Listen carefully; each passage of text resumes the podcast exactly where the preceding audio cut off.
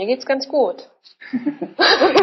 Wir ähm, machen, äh, setzen unsere Reihe fort, die sich ähm, mit, ich nenne es mal irgendwie, mobile Tools äh, zur, äh, zum mobilen Lernen, ähm, wo es darum geht, ähm, zu schauen, welche Formen des mobilen Lernens gibt es eigentlich und da versuchen wir eine ganze Reihe an Protagonisten äh, zusammenzuholen. Da darfst du auf keinen Fall fehlen. Ähm, wir hatten im Vorfeld so ein wenig ähm, äh, so, so, so, eine Art Fragenkatalog hatte ich äh, überlegt. Ähm, wir müssen mal gucken, inwiefern wir uns da wirklich entlanghangeln. Wenn das Gespräch eine andere Wendung nimmt, dann nehmen wir die gerne mit. Und wir werden so lange reden, wie wir wollen. Ist vielleicht auch besser, wenn es eher aus dem Gespräch entsteht. Ja, viel besser. Als aus einem Fragenkatalog. Genau, also ähm, im, äh, im weitesten Sinne ist diese ganze Reihe so ein bisschen assoziiert an die äh, Edonauten äh, und all die sich dazu gehörig fühlen. Und ähm, das Spannende an den Edonauten ist ja, dass sie ähm, in der Regel machen, also eine ganze Reihe an äh, wirklich spannenden Projekten schon in dem Feld gemacht haben und nicht nur einfach so ein bisschen gegeocached haben. Das stimmt, ja. Was ist denn so deine, äh, deine Verbindung zum mobilen Lernen? Also ich meine, wie, wie kommt man auf so eine Idee? Also wie kommst du auf so eine Idee? Um, ähm, ja, habe ich mir tatsächlich heute früh auch die Frage gestellt. ich habe mir heute früh nochmal den Podcast vom letzten Mal angehört. Ja. Ähm, und muss eigentlich fast sagen, ich glaube, man kommt immer auf ähnlichen Wegen dahin. Und zwar tatsächlich über das klassische Geocachen bin ich hingekommen. Wow. Äh, mhm. Ja, ich auch. Genau. Wann war so dein Erweckungsmoment? Weißt du das noch? So in Jahreszahlen? Nein, nein, wirklich nicht mehr. Müsste ich jetzt raufschauen auf mein Profil, wann ich mich angemeldet habe. Ja. Ich schätze mal vor drei, vier Jahren etwa. Okay. Dann wer, bist du auf, wer bist du auf Geocaching? Gofi. Go ah, wie im wahren ja. Leben. Ja, genau, aber nur mit Bindestrich geschrieben, weil der andere nicht schon vergeben war. Ah, okay. genau. Ja, und ich fand es damals spannend, als ich das als Hobby entdeckt habe. Ja. War die ersten Male allerdings sehr frustriert, weil ich nicht. Ja. ich weiß, ich glaube, es ergeht jedem so, der erstmal sich mit Geocachen auseinandersetzt, ähm, was den ersten Cache sucht. Ich glaube, man hat den Blick dafür noch nicht. Mhm. Und bei mir war das mitten im Winter im tiefsten Thüringen. Es ja. war also eine Meter, äh, ja, meterhohe Schneeschicht da und wir haben nichts ja. gefunden. Ich habe meine Familie überredet, das mitzumachen und auszuprobieren. ja. Und dann stand ich da von meiner Familie und ja, hm, habe versucht, den Schnee irgendwie als Ereignis vorzuschieben, dass es so toll ist. Ja, ja, genau. Ja, ja. Ähm, und dann Hauptsache, man ist mal draußen und ähm, in Wirklichkeit hat wahrscheinlich auch niemand so richtig mitbekommen, dass du noch ein GPS-Gerät dabei hattest, oder wie war das? Doch, doch, die haben das schon alle mitbekommen. Ähm, wir haben es aber gleich als Hundespaziergang benutzt. Ja. ja. Und die haben halt auch immer auf das Gerät geschaut und gesagt, das funktioniert ja gar nicht, es zeigt vor, zurück, ähm, hier ist ja auch nichts.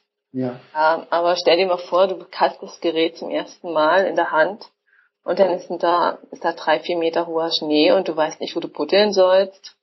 Ob ja, also ich meine, das ist ja auch echt unter erschwerten Bedingungen. Ja, ja genau. Und wir haben es einfach als Spaziergang dann genutzt. Und die haben sich lustig über mich gemacht, aber okay, so ist das in der Familie. Ja, und äh, hast du ihn gefunden? Nein. Ach, wie doof. ja, genau. Richtig. Und dann äh, habe ich irgendwann äh, mal jemanden angeschrieben, der es schon länger macht. Wir haben uns dann getroffen und zusammen sind wir dann Geocachen gegangen. Ja, und dann habe ich die ersten Erfolge sozusagen gespürt und war dann davon so begeistert, dass ich sagte, okay, weiter. Ja. Aber ich muss zugeben, ich habe dann auch erstmal so ein halbes, dreiviertel Jahr nicht mehr viel gemacht. Ja. Weil ich mit anderen Projekten sehr beschäftigt war und dann habe ich festgestellt, oh, da entwickelt sich doch wahnsinnig viel. Man kann das super einsetzen, um auch Wissen so ein bisschen spielerisch zu vermitteln. Mhm. Ja, und dann habe ich halt nach einem halben, dreiviertel Jahr wieder gesagt, jetzt muss es anders werden, ich will jetzt was Eigenes in dieser Richtung entwickeln. Und dann sind halt meine eigenen Ideen so ein bisschen entstanden. Ja. Ja. Ja. Also auch wesentlich später, ne?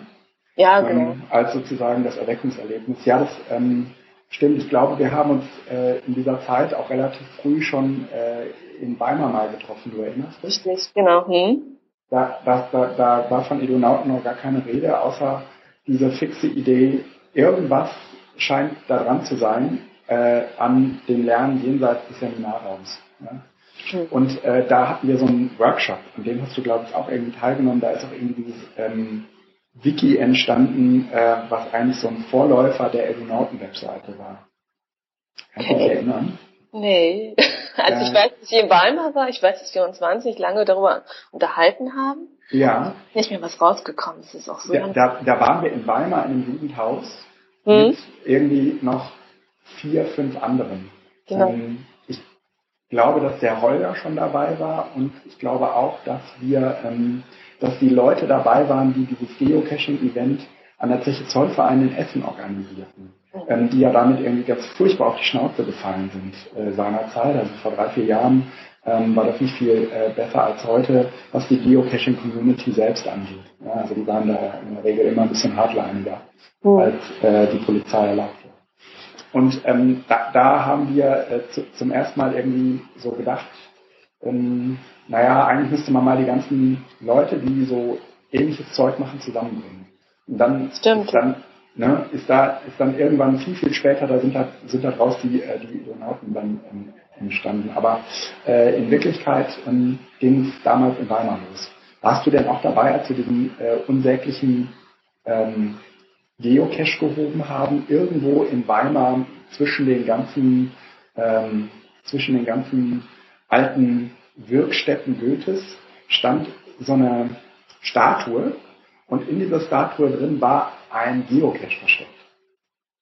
Den haben wir bestimmt ja. zwei Stunden besucht. Es war ein sogenannter Nano. Also eigentlich, ich kann mich wirklich nicht dran erinnern, aber es ist halt so viel passiert, deswegen ist es sehr, sehr schwammig was, alles, was da passiert ist. Was sehr traurig ist, es war unsere erste Begegnung. oh, tut mir leid. Aber ich kann mich an dich erinnern und an das Gespräch auf dem Bahnhof. Yay! das ist das Wichtigste. Mit Sicherheit. Mit Sicherheit. Ähm, sag mal, ähm, wenn du so aus dieser Geocaching-Ecke kommst, hast, hast du ja irgendwie auch nochmal wahrscheinlich ein ganz anderes, ähm, ein ganz anderes Verständnis von mobilem Lernen, als es wahrscheinlich irgendwie Leute haben, die aus der iPad-Ecke kommen. Mhm. Ähm, äh, also äh, gibt es für dich, sagen wir mal, so ein, so, ein, so ein einheitliches Bild von, das ist mobiles Lernen? Nein, absolut nicht. Also ich finde, mobiles Lernen ist mittlerweile so vielfältig wie überhaupt alles, was es so gibt. Also ähm, es hat ja nicht mehr nur was mit Geocaching zu tun. Mobiles Lernen ist ja noch viel, viel weiter heute. Mhm. Befasst mit allen. Es ist schwer zu umschreiben, weil es halt überall einsetzbar ist. Man muss nur kreativ genug sein. Man kann, weiß nicht, draußen irgendwelche Musikworkshops machen. Es hat auch nichts mehr mit äh, Geocaching und sonst was zu tun. Oder mit äh. ortsbasierten Sachen. Ja, das, das stimmt, aber dann äh, zeichnet ja sozusagen das mobiles Lernen irgendetwas aus, was das nicht mobile Lernen nicht hat. Genau, ja. Also ich denke, ja, das ist richtig, doch. Ähm, dass man vor allem rausgeht, ähm, mhm. egal ob es jetzt der Ort ist, den man als Lerninstrument sozusagen mit einsetzt, mhm. oder ob man einfach nur draußen, weiß nicht, weil es Spaß macht, weil die Sonne scheint und man draußen irgendwie kreativer sein kann. Ich denke, das mobile Lernen zeichnet sich halt tatsächlich nur durch diesen Begriff aus. Mobil, dass man nicht mehr an einem Ort gebunden ist. Ähm, das ist relativ interessant, weil ähm, ich immer wieder auf Leute stoße, für die mobiles Lernen in dem Augenblick mobiles Lernen ist, wo wir mit mobilen Endgeräten lernen. Was wir ja zwangsläufig nicht draußen machen, ja. sondern ähm, nehmen wir mal an iPad-Klassen, ja? Das ja. läuft alles unter mobilem Lernen hat meines, hat, hat sozusagen in meiner ähm, Definition überhaupt gar nichts damit zu tun. Ja? Mhm. Also nicht das Gerät ist entscheidend, sondern ähm, der Ort ist entscheidend. Ja? Und der muss eigentlich außerhalb des Klassenraums sein oder des Seminarraums oder sozusagen des formalen Lernraums sein. Ja? Also ge gestern war ich zum Beispiel in einem Zollmuseum. Ich fand das total spannend. Wo warst du? In einem Zollmuseum. Zollmuseum, ja. Ja, ich wohne hier in Aachen, so an diesem Dreiländereck dran. Ja. Und da ist wahnsinnig viel passiert, äh, was den Zoll angeht. Und eigentlich fand ich es, zwischendurch habe ich so gedacht, ich fand schade, dass man nicht direkt vor Ort eigentlich an den eigenen, ähm, wo was passiert ist, war, um das ähm, zu erleben, nachzuerleben oder zu erfahren. Sondern dass ja. man vor abgeschlossenen Vitrinen sitzen musste und sich das anschauen musste und nicht mal anpassen durfte. Sehr interessant. Und ähm, das waren alles Orte, die in Aachen selbst waren? Größtenteils oder rund um Aachen. Es wurde in einer Station auch die DDR erwähnt, die ja jetzt hier weit, weit weg war. Ja, ja. Das ist überhaupt ein interessantes Feld, weil die äh, Museum, Museen gerade erst ähm, so in meiner Wahrnehmung ähm, das mit diesen mobilen Geräten erschließen. Also da gibt es natürlich immer ein paar Vorreiter, die äh, äh, da irgendwie schon in der ersten Stunde mhm. ähm, äh, irgendwie versucht haben, das, ähm, sagen wir mal, das Museumskonzept auf den Raum jenseits des Museums zu erweitern. Aber ähm, dann ist man ja auch irgendwie relativ schnell in diesem ähm, Stadtführungsding drin. Genau. Ähm, aber trotzdem hat ein Museum ja immer noch was Kuratiertes, was ähm, sozusagen thematisch fokussiert ist. Und das ist ja in der Regel bei so einer Stadtführung anders. Da geht es ja um alles und nichts. Hauptsache, es ist in dieser Stadt. Und, und ähm, da, da, da werden Museen, glaube ich, in den nächsten Jahren auch noch eine ganze Reihe an, naja, Tools sich aneignen, ähm, um ein Lernerlebnis ähm, mit den Orten zu verbinden. Also ich glaube, das, ist, äh, das wird ganz stark kommen. Würde ich super finden. Also wie gesagt, ich stand gestern davor und fand es schade, dass es halt hinter Vitrinen war, nicht anfassbar. Ja. Ja, ja. Das hängt natürlich auch immer von dem, von dem, von dem äh, Ausstellungsstück ab. Ja? Also mit Sicherheit gibt es Dinge, die äh, will man nicht jedem in die Hand geben. Okay, das, das schon mal gar nicht. nee, aber umso äh, spannender wird's doch, wenn Museen oder irgendwelche anderen Bildungseinrichtungen äh, versuchen, hier etwas anzubieten, wo man auch haptisch was lernen kann. Warum nicht vor Ort sich irgendwo hinführen lassen sozusagen und dann ja. dort etwas zusammenbauen oder ja. irgendwie begreifen ja. oder erspielen oder was auch immer. Und ich meine, gerade wenn es um Zölle geht, ja, weil hm. du das äh, eben sagtest, ähm, gerade wenn es um Zölle geht, das ist ja schon irgendwie ein Thema, ähm, was in jedem Fall so eine räumliche Dimension mitbringt. Ja? No. Weil, weil ähm, irgendwie das meist ja auch erst dann erfahrbar wird, wenn irgendwie so klar wird, hm, okay, hier war früher mal eine Grenze und das gehörte zu dem einen und das gehörte zu dem anderen Fürstentum und äh, da war Deutschland ein riesiger Flickenteppich und ähm, das kriegt man sofort mit und man merkt auch, was man mit Flickenteppich meint, weil man im Prinzip von einem Fürstentum zum anderen in zwei Stunden zu Fuß laufen kann. Ja? Richtig. Also das ist ja heute vollkommen undenkbar ja? und auch vollkommen nervig. Ja? Mhm. Und dann, dann merkt man auch irgendwie so ein bisschen, wenn man an jedem dieser Grenze Zölle erheben muss, was mit den Waren passiert, ja, die ähm, ja dann eigentlich unverhältnismäßig teuer werden. Genau, ja. Ich fand's witzig, ich hatte mal einen Kindergeburtstag. Ich habe erstmal, bevor ich jetzt das mache, was ich jetzt mache, also Kindergeburtstag mit Geocaching-Elementen ein bisschen aufgepeppt. Ah. Und da habe ich ähm, auch so eine kleine Bildungstour dabei gehabt und es ging um die Geschichte Leipzigs und zur Zeit ja. der Industrialisierung. Ja. wie nah die Stadtgrenze doch ähm, jetzt an unserem heutigen Innenstadtbereich von Leipzig sozusagen ja. dran war. Das haben die Kinder so nie wirklich wahrgenommen. Die waren immer total ja. erstaunt. Ja, da merkt man auch nochmal, wie stark dieses mobile Lernen eigentlich eine zusätzliche Dimension einführt, die wir vorher so nie hatten. Also die zwar auf einem Papier irgendwo stand, aber ähm, selbst, also wenn man mal nur das historische Lernen nimmt, ja, dann hat das in der Regel immer nur die Zeitschiene gehabt, aber in den seltensten Fällen, und das ist ja nicht ganz unwichtig, auch eine geografische Schiene. Ja? Mhm. Und ich persönlich ähm, habe das irgendwie bei diesem Tod an der Mauer, ähm, bei dieser Tod an der Mauer-App sehr deutlich äh, nochmal selbst erfahren, wie entscheidend ähm, das Erfahren von ähm, Geografie ist, um die Geschichte zu verstehen. Also dass es ohne äh, fast gar nicht mehr möglich ist. Weil du direkt vor die Orte hingeführt hast, zum äh, Springer Verlag war es, oder? Zum, zum Beispiel, ja. Und weil man irgendwie sich auch relativ konkret diese Berliner Mauer vorstellen konnte. Ja? Also mhm. wie nah die im Prinzip auch an Wohnhäusern dran war. Und wie stark sich sozusagen auch die Trennung von ähm, Familien auswirkt, wenn die jetzt nicht irgendwie auf ganz Deutschland verteilt sind, sondern im Prinzip in Rufweite zueinander wohnen, aber sich nicht sehen können. Mhm. Also das erklärt viel eher ähm, sozusagen das Bedürfnis und auch das Verlangen, äh, zueinander zu kommen und Familien zusammenzubringen. Ja? Das, ähm, das, das äh, ist ja sonst irgendwie relativ schwer vorstellbar. Also ähm, und letztendlich ist es so ein bisschen mit den Zöllen auch so. Und ähm, es gibt, glaube ich, gerade in diesem äh, Museumsbereich, der ja meistens in die Vergangenheit guckt, eine ganze Reihe von Dingen, wo dieses mobile äh, Lernen ähm, einen nicht unerheblichen äh, Einfluss äh, auf das Verständnis ähm, haben wird. Ja. Also ich kenne jetzt auch einige Museen, die hier tatsächlich was mit einsetzen. Ja. Aber da sind natürlich auch, die Museen, die das jetzt einsetzen oder die sich in das Thema reinwagen, die sind natürlich weit vorne mit dabei.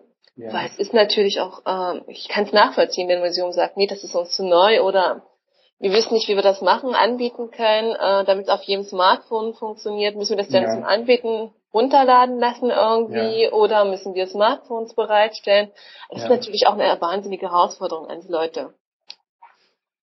Ja, und ich glaube, die wenigsten Museen denken tatsächlich über ihre eigenen, sagen wir mal, vier Wände hinaus. Das, das meine ich gar nicht böse, sondern ähm, da ist sozusagen ja auch das Geschäftsmodell. Ähm, die Leute müssen eigentlich zu uns ins Museum kommen, ähm, damit äh, wir ne, auch noch Einnahmen für diese Ausstellung haben. Aber das Was? kann man doch, sorry, ja, aber nee, das kann man doch wunderbar verbinden. Also es gibt so viele Möglichkeiten, eine Tour so zu gestalten, dass sie direkt ins Museum führt, wo quasi das die Ausstellung vielleicht nochmal eine Erweiterung oder Vertiefung ist, während man mit der Tour so ein bisschen ähm, für diese Story, für den Hintergrund alles sensibilisiert hat.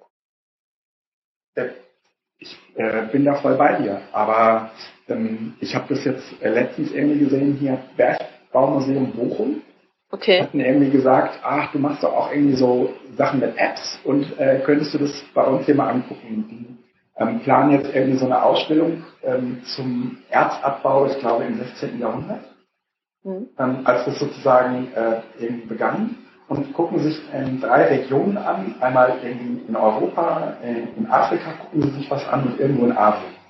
Und das ist eigentlich relativ interessant, weil sich an drei verschiedenen Orten drei äh, sehr ähnliche Technologien entwickelt haben. Ähm, obwohl ist da relativ, also natürlich irgendwie über Handel ähm, gab es die Möglichkeit, irgendwie Dinge abzustimmen, aber in Wirklichkeit hat sich das mehr oder weniger unabhängig voneinander entwickelt. Oder sagen wir mal so, es gab äh, an unterschiedlichen Orten unterschiedliche Innovationen, die ähm, zusammengebracht eigentlich erst den, die Eisenerzabbau-Technologien von heute ermöglichten. Und ähm, es ist so, dass die das jetzt in ihrem Museum denken. Ja? Also ja. jetzt hast du irgendwie, die haben einen riesigen Raum gehabt, den soll ich mir irgendwie angucken. Und da sollte jetzt irgendwie diese App funktionieren. Ich habe gesagt, naja, das funktioniert in Räumen eigentlich nicht so ja. gut. Und äh, dann haben die gesagt, na, aber es gibt doch irgendwie diese Near-Field-Technologien. Und ich habe gesagt, ja, äh, die, äh, die gibt es. Ähm, aber es war irgendwie relativ klar, die wollen ähm, erst einmal in ihren vier Wänden. Ja, weil die natürlich diese Ausstellung auch so konzipiert war. Das mhm. heißt, die hatten sozusagen am Anfang dieses mobile Zeug gar nicht auf dem Schirm, mhm. sondern irgendwie, so muss man auch irgendwie verstehen, so, bevor so eine, so eine Ausstellung wird ja nicht innerhalb von einem Jahr kuratiert, sondern die hat in der Regel irgendwie Vorläufe von, also zumindest bei dem Bergmuseum Bochum war das jetzt irgendwie so, hat Vorläufe von in der Regel sechs, vier bis sechs Jahren. Wow. Ja, und dann ist es natürlich schon so, ähm, wenn man mal zurückschaut, da war irgendwie klar, okay, da gab es irgendwie schon diese mobilen Geräte, aber niemand hat geahnt, dass mhm. jeder mal so ein Gerät haben wird. Mhm. Und ähm, dann, und wenn du von vornherein nicht geplant hast, eine Ausstellung mit, ähm, also mit diesem mobilen Zeug zu konzipieren, dann ist das im Nachhinein, glaube ich, auch relativ schwer obendrauf setzbar. Mhm. Aber, oder? Also ich finde, diese ganzen mobilen Technologien sind relativ smart einfügbar. So die, die kommen, rutschen so rein. Man kann sie gut integrieren, wenn man dafür offen ist, glaube ich. Aber ja, ja klar, ja, wenn man Jahr, vielleicht hast du sogar recht. Ja, ja. Aber klar, wenn man sechs Jahre sowas im Vorhinein plant, dann ist man auch irgendwie, man wird das dann irgendwie umsetzen. Man hat nur noch diesen eigenen Fokus. Ja. Ich kann das verstehen. Aber und dann ist doch die Frage auch, kann man sowas sechs Jahre wie sollte man vielleicht das anders konzipieren, weil in sechs Jahren mhm. kann sich momentan extrem viel ändern. Das stimmt, aber nicht, aber nicht an der ähm, Kuratierung von Eisenerzabbau im 16. Jahrhundert. Okay. Ja. ja, aber an der didaktischen Darstellung. Ja, das stimmt. Oh ja, oh ja. Und äh, das ist eigentlich ja auch so ein bisschen, wie soll ich sagen, ein leeres Versprechen, wenn man meint, ich weiß nicht, wie du das siehst, aber man meint, ähm, nur durch den Einsatz äh, mobiler Geräte ähm, käme, also würden die Kinder, Jugendlichen und Erwachsenen besser verstehen, ähm, äh, was man eigentlich vermitteln will, als wenn man sie nicht einsetzt, ja, als wenn man es irgendwie anders macht. Hm. Ähm, weil ich glaube, es gibt jenseits dieser mobilen Technologien halt einfach auch noch ähm, eine ganze Reihe an Menschen, die haben einfach spannende und tolle Ideen, die haben gar nichts mit dem digitalen Zeug zu tun. Mit denen hm. könnte man auch äh, super ähm, etwas oder auch sehr adäquat ähm, einen bestimmten Inhalt vermitteln. Aber auch häufig sind wir sozusagen getrieben von, naja, sobald du das Handy einsetzt, da, da werden die es schon viel besser verstehen. Das glaube ich nicht. Hm, also, so ja. also ich denke schon, dass du da recht hast. Ich denke auch nicht, dass es so ist. Allerdings der unschlagbare Vorteil von äh, Handys, Smartphones sind ja, dass jeder sie hat, dass jeder darüber schnell sozusagen was sich herunterladen kann oder erreichbar ja. ist das ist schon ein riesiger Vorteil. Andererseits natürlich, warum nicht auch, ähm, warum sollte man Techniken einsetzen? Menschen sind doch viel besser teilweise dazu geeignet. Also der Mann gestern im Zollmuseum hat die, hat das Museum zum Leben gebracht durch seine Geschichten, weil er selbst mal früher am Zoll gearbeitet hat. Ähm, wie willst du sowas durch eine Technik ja. ersetzen? Das geht gar nicht. Ja, da erlebt man, glaube ich, äh, gerade so in der Neuzeit unfassbare Geschichten. Genau. Weil, weil äh, zum Zoll gehört auch immer das Schmuggeln. nee, aber ähm, das Smartphone im Zentrum so zu setzen, ist, ähm, denke ich, ein bisschen übertrieben. Aber ja. es ist natürlich für jeden, jeder hat eins, jeder ist leicht darüber erreichbar, jeder kann schnell einsetzen.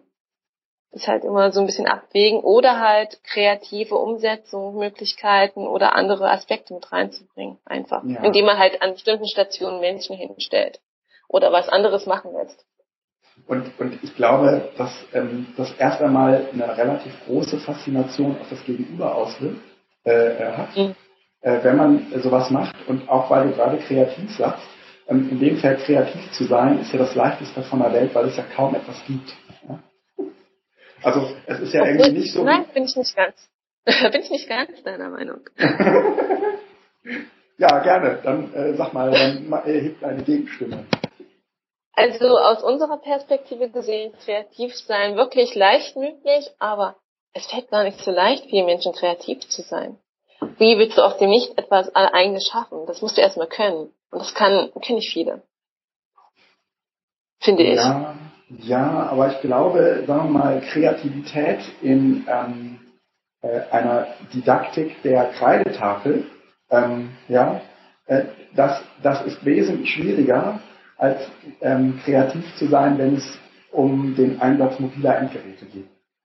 Vielleicht ist es auch ähm, jetzt, sagen wir, stark geprägt von so einem professionellen oder auch ähm, äh, sehr expertigen Blick. Aber ähm, wenn ich Experte für Tafelbilder wäre oder sagen wir mal für eine Tafel, äh, für eine Kreidetafeldidaktik wäre, mhm. ähm, dann würde es mir wahrscheinlich wahnsinnig schwer fallen, weil es so viel schon gibt.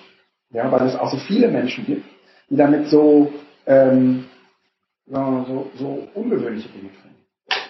Okay, das ist der andere extreme Fall wahrscheinlich. Also mir fällt immer wieder auf, ähm, ich muss den Leuten Möglichkeiten an die Hand geben, was man damit machen kann. Und dann fangen ja. sie an, wenn sie zwei, drei Ideen haben, selbst eigene Ideen zu entwickeln. Aber sobald man die einfach vor dem Gerät setzt und sagt, nun mach mal, dann sitzen sie wie vor einem weißen Blatt und es passiert nichts. Ja. Das stimmt. Ja, das, mh, hm, natürlich. Die Menschen brauchen sozusagen, um, um selbst auch, sagen wir mal, so ein, so ein Bildungsformat zu entwickeln, eigentlich erst einmal so, so ein paar Rahmenbedingungen. Aber ähm, oh. das ist ähm, selbst vor dem Hintergrund, ich weiß nicht, wie dir das geht, aber wenn man irgendwie Leuten sagt, hier, das ist so ähnlich wie eine Schnitzeljagd. Ne? Mhm. Ähm, da kann erstmal jeder etwas mit anfangen. Und ähm, Trotzdem hat jeder irgendwie ein Bild von dieser Schnitzeljagd, aber in dem Augenblick, wo du dieses digitale Gerät jetzt dazu bringst, ist es für die Leute dann viel, viel leichter zu sagen, ja, aber dann könnte man doch mal das und das tun. Okay. Ja, doch, du hast recht. Also, ähm, und das, das ist irgendwie mit, ja, äh, so Klassikern wie, ich nehme nochmal die Kreidetafel, ja, mhm. ähm, äh, fällt es relativ schwierig. Ja, ich glaube, dass da auch ein Großteil der, äh, der ähm, Uninspiriertheit gegenüber äh, Whiteboards herkommt. Ja, das sozusagen so stark geprägt ist von der Tafel und das Tafelding so durch ist, mhm. ähm, dass Ne? Also da hast du im Prinzip deine fünf Möglichkeiten abgearbeitet und diese fünf Möglichkeiten überträgst du jetzt auf etwas, was relativ ähnlich ist, dieses Whiteboard. Ja? Ähm, jedenfalls erst einmal. Ne? Wenn man, glaube ich schon, wenn man das irgendwie anders einsetzen würde, gäbe es eigentlich tolle Möglichkeiten. Ähm, aber ich glaube, dass uns beim mobilen Lernen ähm, diese tollen Möglichkeiten erst einmal relativ leicht fallen, weil wir erst einmal, weil wir noch eine ganze Menge an Übertragungsleistung ähm, ermöglichen können. Also Dinge zu machen, wie wir sie früher analog gemacht haben, machen wir sie jetzt mit dem, mit der, mit dem mobilen Gerät. Mhm. Und wir empfinden das auf jeden Fall erst einmal als, wow, das gab es vorher noch nicht. Das ist, das ist, das ist halt eine neue Qualität. Ne? Das, das stimmt, glaub, ja. Das glaube ich schon, das hat so eine, hat so eine Faszination. Ja. Zumal ja auch letztendlich alles zusammenläuft auf so einem Smartphone. Und von daher können die Leute leicht sagen, oh, das wäre ja auch nicht schlecht, wenn das mit reinkommt. Ja, man kann ja, sich das viel leichter vorstellen, glaube ich, ja, bei so einem genau. Whiteboard. Das kommt ja. da schon zusammen groß. ja. Also man kann es natürlich kreativer machen, aber dadurch, dass wir halt, wie du sagst, vielleicht Tafel zu, so sehr tafelbelastet sind, kann man sich halt nicht viel vorstellen vielleicht. Weißt du? Ja, ja. Ähm, jetzt sagst du, du hast ähm, äh, du hast gerade eben gesagt, ihr habt das irgendwie, du hast es für Kindergeburtstage ähm, gebraucht. Mhm. Wie alt waren denn die Kinder, mit denen du das zu tun hattest? Oh, ich hatte eigentlich ein Alterskriterium von acht Jahren. Ja. Ja. Ähm, aber was willst du machen, wenn Kunden zu dir kommen und sagen, mein Kind ist zwar erst sechs, aber ich will das unbedingt machen. Ich habe dir darauf hingewiesen, dass es halt nicht ideal ist. Ja. Dementsprechend haben die Touren auch doppelt so lange gebraucht und manchmal musste ich sehr viel Hilfeleistung geben. Okay. Aber ideal ist wirklich schon ab acht so bis wie war und vielleicht 16 wären die Touren geeignet. Also nicht alle, nicht, ähm, aber halt das Portfolio, was ich angeboten habe damals. Ah, okay. Das war so eine, du hattest irgendwie eine Webseite, da war dieses Angebot und man konnte dich buchen und du hast dann irgendwie eine fertige Tour gehabt oder hast du die dann extra vorbereitet? Je nachdem, was äh, die Leute wollten. Okay. Also ich hatte auch mal eine Tour extra vorbereitet für einen riesigen großen Kindergeburtstag, ähm, der halt unbedingt an einem See mit Piraten und was auch immer sein sollte. Oh ähm, auch war witzig. Es hat nur ja, blöderweise an dem Tag gehagelt und äh, geregnet. Ja, und dann wird man so ein bisschen die Verantwortung gezogen. Mache ich das jetzt weiter, weil der Kunde dafür bezahlt hat, oder achte ich jetzt eher auf die Kinder, weil sie bibbern und frieren vor mir stehen und ich breche es ab? da kommt ja. man manchmal so, ja, gewisse. Was, was hast du dann gemacht? Ich habe abgebrochen und die Mutter war sauer. Okay, doof. Ja. ja, genau. Aber ich dachte mir, die Kinder, das Wohl der Kinder geht vor. naja, also ich kann es gegenüber meinem Gewissen rechtfertigen. Gegenüber ja. der Mutter wahrscheinlich nicht, aber gegenüber meinem Gewissen ist wichtig. Sag mal, was hast du eigentlich für eine Vorbildung, weil wir immer noch irgendwie bei diesen Vorstellungsdingen sind. Was hast du eigentlich für eine Vorbildung, dass du äh, äh, dich erdreistest, Kindergeburtstage zu planen? Oh, ähm, ich habe Magister studiert, Philosophie, Pädagogik und Soziologie. Ja. Ähm, alles allerdings immer mit Medienausrichtung, das heißt Medienbildung in der Pädagogik, Medien, äh, Soziologie und Technikfolgenabschätzung in der Philosophie. Ach, ja interessant.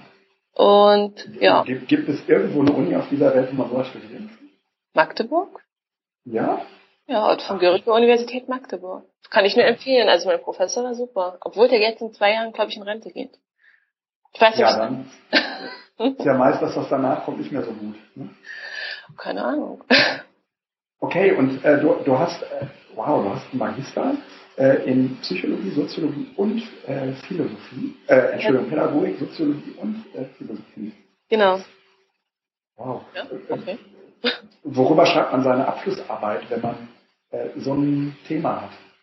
Ich also, habe damals, so ich habe mir damals das Verhältnis zwischen Online und Offline angeschaut das damals war es noch ganz neu im Gespräch. Heute ist das für uns alles eins.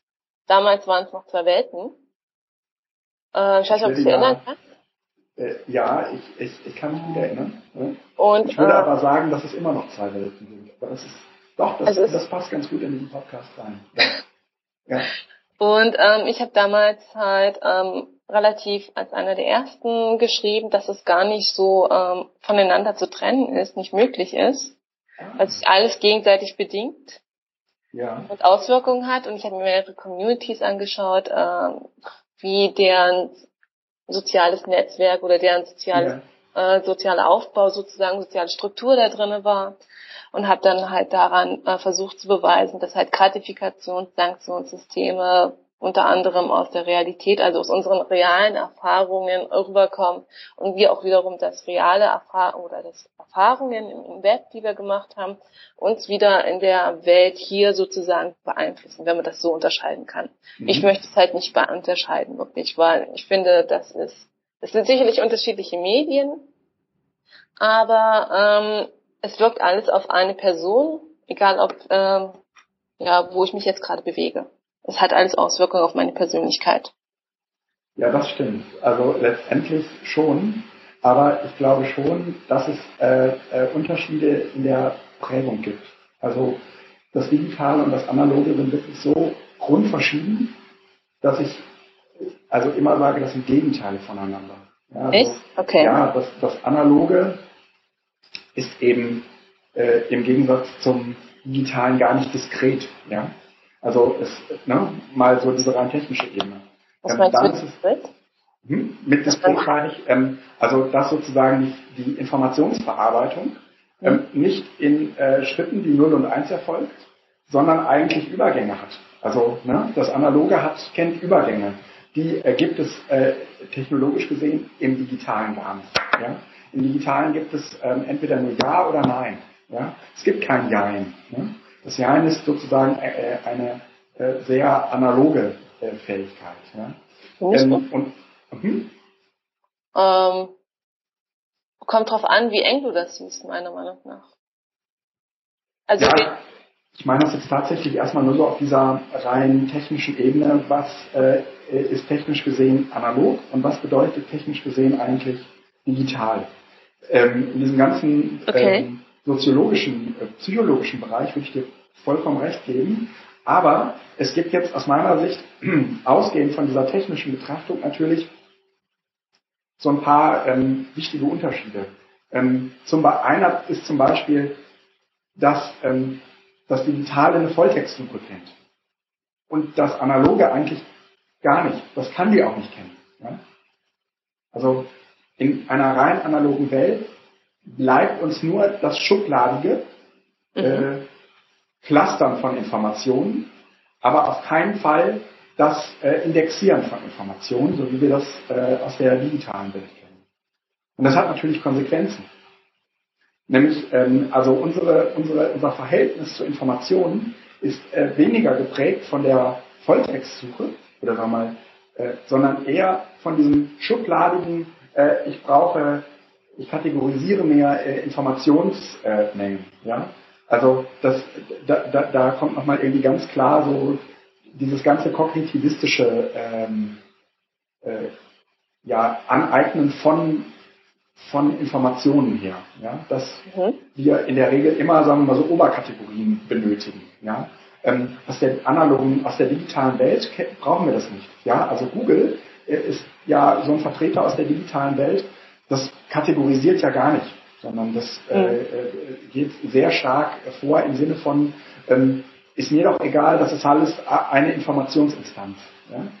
Und hat natürlich auch zur Folge, dass äh, sozusagen das Google von Welt zunehmend unsere, ähm, unseren Blick auf diese Welt verändert. Mhm. Okay, ähm, ich würde sagen, Ne? Ja. ähm, du kannst, also ich kann, ich verstehe, das Web ist genauso groß, vielfältig wie sozusagen unsere Alltagswelt oder Mhm. äh, ja, Arbeitswelt. Äh, deswegen, also ich habe mir Communities angeschaut, ganz stark mit sozialem ähm, Charakter. ja. Und ähm, deswegen schaue ich mir auch immer an, wie welche Auswirkungen was sozusagen Soziales im Web, egal oder soziale Netzwerke, welche Auswirkungen es auf deine Persönlichkeit hat. Ja. Und deswegen habe ich, glaube ich, gar nicht so mit Clustern irgendwie mich beschäftigt. Ja. Ja, ich komme ja eher so aus diesen ganzen Lerndingen her, ja. Also wenn man das irgendwie soziologisch anguckt, ähm, könntest du wahrscheinlich so sogar äh, recht haben. Ähm, ich komme ja, ich, ich, bin ja nur, ich bin ja nur Diplompädagoge. Ich bin ja gar nicht so breit ausgebildet leider wie du. Naja, ähm, jetzt komm. naja, also ne, ich, ich habe halt, ich habe ich hab mich halt irgendwie nur mit diesem Lernding beschäftigt und okay. da kommt halt irgendwie diese Herleitung her. Ähm, wenn man sich irgendwie diese Communities äh, anschaut, dann äh, würde ich dir wahrscheinlich sogar recht geben, dass, ähm, dass sozusagen der Unterschied, ob ich äh, äh, Facebook benutze oder ob ich mich mit, mit meinen Leuten in der Klasse treffe, was, was sozusagen diese soziale Interaktion angeht, dass das irgendwie keinen großen Unterschied macht. Mhm. Auch in ihren Auswirkungen ne? keinen mhm. großen Unterschied macht. Ne? Das, äh, da, da ist was dran, durchaus. Auf jeden Fall, das ist sozusagen deine, ähm, deine geistige Herkunft. Genau. Und äh, die prägt natürlich dann wahrscheinlich auch sehr, sehr stark die Art und Weise, wie man selbst solche Bildungsprozesse plant. Oder welches Verhältnis man zu solchen Bildungsprozessen hat, oder? Ich glaube, also so habe ich das noch nie gesehen, aber ja, du hast recht. Also ähm, ich mache immer, wenn ich jetzt mein aktuelles Projekt anschaue, das ist, glaube ich, so breit aufgestellt, so viel ja. möglich, weil ich halt aus der Medienbildungsbranche komme, sozusagen aus der Medienbildungsrichtung, ja. ähm, und man halt den Bildungsprozess im Allgemeinen äh, sozusagen sich anschaut und nicht ganz genau, welches Medium wirkt sich jetzt wie aus oder wie lerne ich was und was macht ja. es mit den Menschen allgemein. Das ist interessant, dass du das sagst. Und immer wenn ich jetzt Leuten sozusagen meine Projekte vorstelle, dann muss ich an ganz konkreten Beispielen, fangen sie erst langsam an zu begreifen, was da für Möglichkeiten ja. sozusagen dahinter ja. stecken. Und, und das meine ich, ich komme halt nur aus dieser pädagogischen Ecke. Mir fehlt sozusagen dieser philosophische Horizont, den du ähm, dir im Studium angeeignet hast. Und ich hatte irgendwie mal ein Semester Soziologie, ja, aber ich würde mich jetzt irgendwie nicht als Soziologe sehen. Ja, also ganz im Gegenteil. Mhm. Und ich glaube, wenn man aber von, ähm, also für dich ist das ja irgendwie wahrscheinlich das Normalste von der Welt, diese drei ähm, Geisteswissenschaften auch irgendwie zusammenzunehmen Mhm. Ähm, und selbst wenn wir behaupten würden, naja, unser Studium hat uns nicht viel gebracht, aber es hat uns, sagen wir mal, eine Art und Weise des Denkens antrainiert, ähm, die wir ähm, jenseits bestimmter Fakten, die wir natürlich alle nicht mehr äh, wissen, ähm, sozusagen so eingebrannt ist, dass wir aus dieser ähm, aus so einer Geisteshaltung auch nur noch schwer rauskommen. Ja?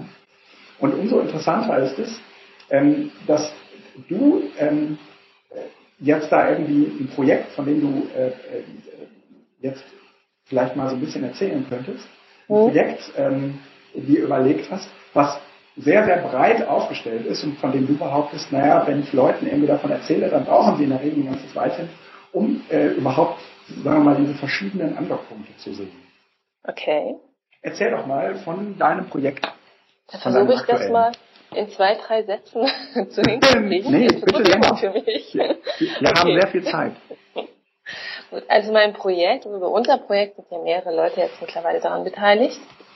Äh, es geht darum, dass man ähm, virtuelle, nee, virtuelle Touren ist falsch, äh, interaktive Touren oder man kann sie auch als Spiele bezeichnen, anbietet, wo Leute an bestimmten Orten geführt werden, wo was Interessantes ist, wo sie was lernen können oder wo einfach nur, ähm, was einfach nur ein Spielort sein soll.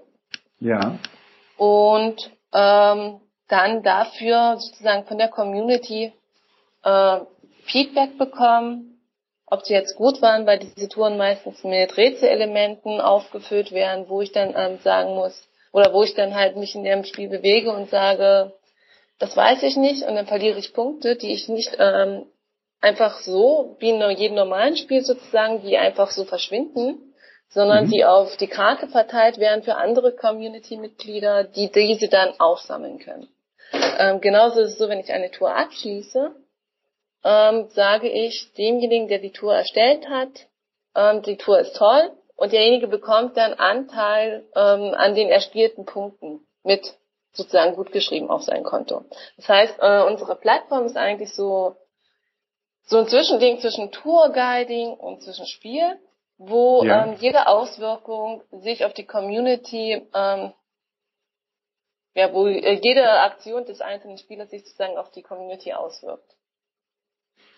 Okay, fangen wir mal ein bisschen weiter vorne an. ähm, dein Spiel heißt Geo, äh, dein, dein, deine App oder dein Spiel oder dieses, also die Idee, ähm, dieses Projekt heißt Geosurfen, richtig? Richtig, genau, ja. Wie ist dieser Name überhaupt zustande gekommen? Oh. Ähm, ich fange mal ein bisschen eher an, mal kurz erzählen, ja, wie es von ja. gekommen ist. Also ich war ja im Geocaching-Bereich, habe das dann im Bildungsbereich mit eingesetzt, habe ich dann auch im Tourismusbereich mit eingesetzt. Wir haben äh, in der Stadt Leipzig Touristen so ein bisschen mit GPS-Geräten ähm, die Stadt Leipzig gezeigt auf spielerische Art und Weise. Mhm. Und irgendwie es dann dazu, ich wollte die Touristen nicht mehr in drei, vier Ecken schicken. Und ich wusste nicht, ob da vielleicht ähm, am nächsten Morgen noch der Hinweis da ist oder nicht. Das ist also immer mit sehr viel Herzflattern verbunden gewesen. Und deswegen ja. haben wir uns gesagt, das muss doch auch alles äh, digital gehen. Mhm. Und ähm, wir wollten aber nicht nur einfach so eine Tour-Guiding-App machen, die es ja eigentlich schon sehr ähm, zu vielen gibt mittlerweile, mhm. sondern wir wollten ein richtiges Spiel dahinterlegen und haben uns dann ein Spiel ausgedacht. Und dann haben wir uns lange darüber überlegt, hm, welchen Namen nehmen wir denn jetzt? Mhm. Ja, und ich glaube, es war in Leipzig an dem See. Da haben wir irgendwann gesagt, ja, wieso nicht Geosurfen? Kam es irgendwie nach ganz vielen anderen Begriffen, die absurd klangen oder nicht so absurd klangen, haben wir dann irgendwann gesagt, Geosurfen soll es werden. Hattet ihr zu diesem Zeitpunkt schon ähm, das Bild der, ähm, des Projektes vor Augen, was es heute ist? Nein, auf keinen Fall. Okay. Wir hatten eine vage Vorstellung, eine Idee, was wir damit verbinden wollen. Mhm. Ähm, es waren, ja, glaube ich, sozusagen eher Emotionen und dann haben wir uns erst hingesetzt und gesagt, hm, was sind die Vorteile des Geocachings, was sind die Vorteile von virtuellen Touren, wie kann man die miteinander verbinden, was waren unsere Negativerlebnisse beim Geocaching, was waren unsere Negativerlebnisse bei virtuellen Touren und haben so versucht, unser eigenes Ding zu machen. Damals haben wir dennoch jemanden drin gehabt, der sehr stark in Communities aktiv war, der weiß, wie ähm, soziale Interaktion sozusagen äh, begünstigt werden, haben einfach noch ein paar Aspekte mit reingenommen, so dass jetzt letztendlich das Produkt daraus entstanden ist. Okay. Ähm, kommt Surfen tatsächlich irgendwie von dem Internet Surfen oder äh, kommt es äh, ist äh, damit assoziiert eigentlich das Surfen auf der Welle? Eigentlich damit Strand, Wasser. Alles klar. Surfbrett, mhm. Enten. ja werden damit assoziiert. Die Ente unser Maskottchen, deswegen, ja genau. Ah.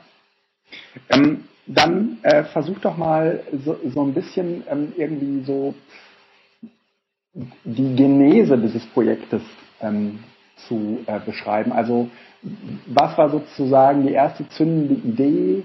Ähm, wie hat es sich dann entwickelt? Ähm, wann stand sozusagen der erste Prototyp? Ich weiß nicht, wie das bei eurem Projekt so war. Erzähl halt mhm. einfach mal. Es war sehr holprig, leider. Ähm, wir hatten die Idee vor etwa zwei Jahren oder zweieinhalb Jahren mittlerweile mhm. und haben dann etwa ein halbes Jahr an dem Konzept geschrieben, wie wir uns das vorstellen. Ich glaube, so geht man auch nicht mehr wirklich klassischerweise an sowas ran. Wir haben es damals mhm. so gemacht, ähm, haben dann eine Firma gesucht, die das umsetzen kann. Mhm. Haben verschiedene Firmen in ganz Deutschland ausgesucht, sind hingefahren, haben mit denen geredet haben uns dann für eine Firma entschieden, in Essen. Ach. Ja, ich glaube, da wohnst du. Nee, da arbeitest ja, ich, ich, äh, ich arbeite in Hattingen, aber ich wohne in Essen. Ah, okay. Ich bin praktisch alter Essener. Hm? da waren wir also, haben uns für diese Firma entschieden. Und dann, ja, haben Magst du Namen ja, nennen oder sind die nicht so wichtig? Ich möchte den Namen nicht nennen.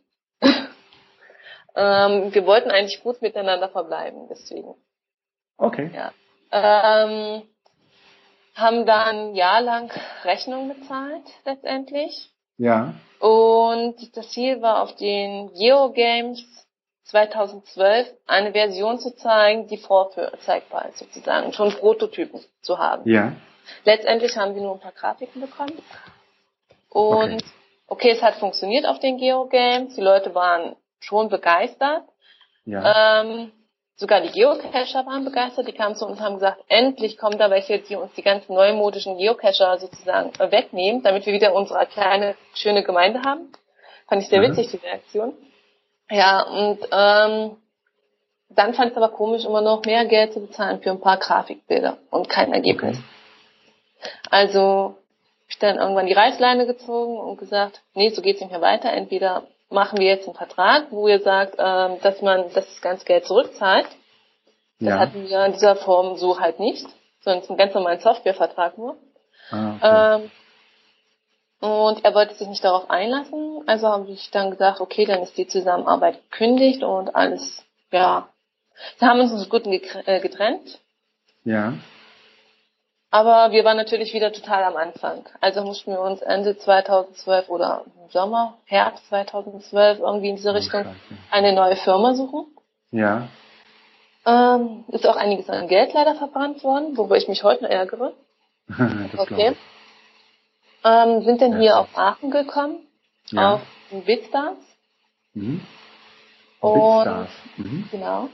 Mhm. Und ich muss sagen, es war eigentlich ganz gut, dass es dann letztendlich so sich entwickelt hat, weil ich glaube, dadurch ist es wesentlich mobiler äh, geworden, weil die Leute hier frisch von der Uni kommen und ähm, das Smartphone viel mehr in seinen Funktionalitäten begreifen und nicht als Webseite. Ja. Wie viele andere Firmen das machen, die einfach nur eine mobile Webseite sozusagen in der App irgendwie versuchen aufzubauen.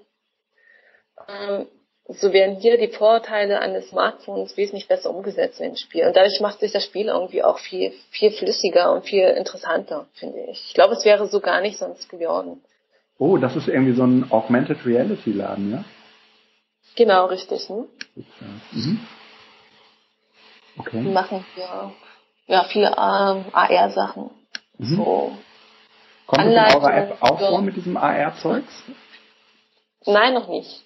Aber die Idee ist da und wir müssen mal schauen, wie sich das weiterentwickelt. Irgendwann hatten wir schon mal die Idee und Lust zu sagen, wäre teuer, toll, wenn da jetzt eine Figur reinläuft und dann irgendwas ja. erzählt. Die Idee ist da, aber noch nicht umgesetzt und momentan ist auch noch nicht ähm, die Konzept, das Konzept dafür da. Okay, so und mit äh, Bitstars zusammen habt ihr dann äh, äh Geosurfen als App für Android äh, entwickelt, richtig? Also Geosurfen würde ich jetzt nicht unbedingt allein als App beschreiben, sondern eher als Plattform. Okay. Äh, hm. Wir haben äh, einen Webauftritt, wir haben eine App, natürlich mhm. äh, momentan als Android basiert, aber wir sind auch dabei, es fürs iPhone zu machen. Ja. Ich habe mir nämlich versucht, die App zu laden und bin äh, äh, grandios gescheitert. Ja, du hast nur alle Apple-Geräte, nicht wahr? Ja, ja.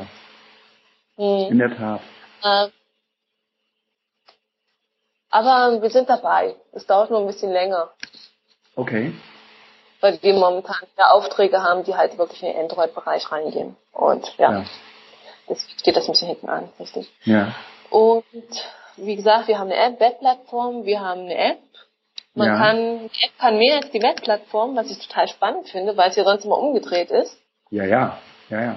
Ähm, ja über die Webplattform kann man quasi sehen, wo finden sich irgendwelche Waves. Also wir haben ja eine eigene Community-interne Sprache an das mhm. ganze mhm. Wellen- und Surfer äh, ideell ist also ein bisschen danach angerichtet. Angerichtet? Ja, egal. Ja. Und da kann man halt schauen, welche Waves gibt es in der Umgebung, welche Waves gibt es überhaupt schon auf der Welt. Okay. Man kann Touren anlegen. Ja. Wir haben Wave Creator drin. Ähm, mhm. Allerdings, das ist auch bei mir immer aufgefallen, deswegen war es mir sehr wichtig, das auch über das äh, Smartphone zu haben. Wenn man so eine Tour anlegt, weiß man nicht mehr, wenn man am Computer ja. in einem Raum sitzt, wie war denn der Ort eigentlich wirklich? Ist das, das möglich? Und ähm, deswegen kann unsere App, die kann ähm, man kann über die halt ganz kurz ähm, auch eine eigene Wave anlegen. Man kann ähm, kurz hinter, äh, Notizen hinterlassen, die man dann über das Web sozusagen nachbereitet, in schön ausformulierten Sätzen umschreibt, was auch immer. Man kann Fotos mit der App machen, ja. so vorbereiten. Das ist das, was uns einzigartig momentan macht und was ich total toll finde. Ja, und die App natürlich kann man nutzen, um zu spielen, die Wave zu spielen. Sehr geil. Also ich habe mich hier gerade mal auf dem ähm, äh, auf geosurfen.com angemeldet und ähm, bin jetzt auch in diesem äh, Wave Creator ähm, und äh, kann offensichtlich auch irgendwie. Kannst du nochmal erklären, was eine Wave ist, ist äh, vorher? Die Wave ist im Prinzip vergleichbar mit einer ganz normalen Tour. Es kann, es gibt bei uns One Waves und es gibt Multi Waves. Ja. Das heißt, ähm, One Wave ist einfach nur eine einzige Station. Ja. Und es gibt Multiwaves, da können unendlich viele Stationen sein, aber ich sage immer so maximal zehn vielleicht, damit es auch nicht ausufert. Die Leute sollen ja nicht den ganzen Tag mit dem Smartphone unterwegs sein, der Akku Ja. hält auch nicht lange durch. Ja. Ähm, ja, aber das steht ja auch meistens in den Waves, dann bei den Multiwaves, wie lange diese in etwa dauert immer in der allgemeinen Ja. Beschreibung. Ja. Und Ich, dann sieht man auf der Karte noch, weiß nicht, ob du das siehst, muss man nach Aachen springen, da siehst du es auf jeden Fall und Leipzig auch. Ähm, Ah, okay, ich kann auch suchen. Ah, hier, suchen Ja, nach genau. Waves. Stimmt. Aachen. Und- ja. Da findest du zum Beispiel äh, diese goldenen Oh ja. Äh, auf der Karte. Und da kann man vorbeigehen und dann sozusagen diesen Punkt sich einsammeln. Verstehe. Ah. Dann siehst du noch, kann man Was ganz ist ein, kurz was ist ein Projekt- Surfy? Kannst du noch mal eben kurz erklären, was, was ein Surfy ist? Ja, Das ist hier auf dieser Ja. Karte, also wenn man bei, Geo, äh, bei äh, geosurfen.com ähm, jetzt nach Waves sucht, dann gibt es einmal irgendwie so blaue Icons, da ist so eine Welle drin und es gibt ähm, so äh, goldene Icons, so runde Dinger, die sehen aus wie so eine Münze, die heißen Surfy. genau, richtig. Die heißen Surfing. Wir haben eine spielinterne Währung, das Ja. ist, ähm, wo man sich also mit anderen Spielern messen kann. Also man kann Punkte sammeln, man kann Surfies sammeln. Die Ja. Punkte bleiben, äh, können immer nur höher werden. Das ist an deinem Spielerfolg, wie du schnell du, also wie schnell du irgendwelche Rätsel umsetzt und wie gut, ob du äh, irgendwelche Hinweise einsetzt oder ob du Mhm. das Rätsel überhaupt nicht weißt. Je nachdem setzen sich dein Punktestand zusammen. Und die Mhm. Werden parallel mitgesammelt, aber das funktioniert auch gleichzeitig als spielinterne Währung, weil du die Items kaufen kannst, spielinterne Gegenstände. Du Mhm. siehst zum Beispiel in Aachen eine Wave, da ist ein Hase drin. Ja, Im Zentrum ich. von Aachen. Ja, Das ist ein Item. Das heißt, die Welle wird ausgetauscht und dafür werden Surfies eingesetzt. Die, äh, dieses Item bezahlst du mit Surfies. ah, Diese Wave, die du da siehst mit dem Hasen, ist zum Beispiel äh, vom Kinderhospiz. Äh, Sonnenblume, glaube ich, heißt das. Die haben jetzt eine Aktion gemacht, wo sie einfach zum Tag der Kinderhospizarbeit ein bisschen auf ähm, Bewusstsein für rollstuhlgerechte Umgebung äh, lenken möchten. Das heißt, wie wir, du wirst hier durch die Innenstadt von Aachen geführt und stehst auf einmal an Treppen. Was für uns ganz normal ist, wir gehen einfach eine Treppe hoch, steht jetzt so ein Rollstuhlfahrer davor und weiß nicht, wie er weiterkommt. Beispielsweise Ja, muss einen anderen ja. Weg suchen. Als Beispiel. Ja. Ja.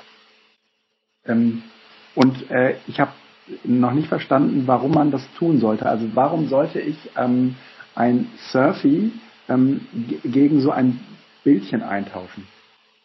weil ähm, wir haben ähm, eine Spielcommunity.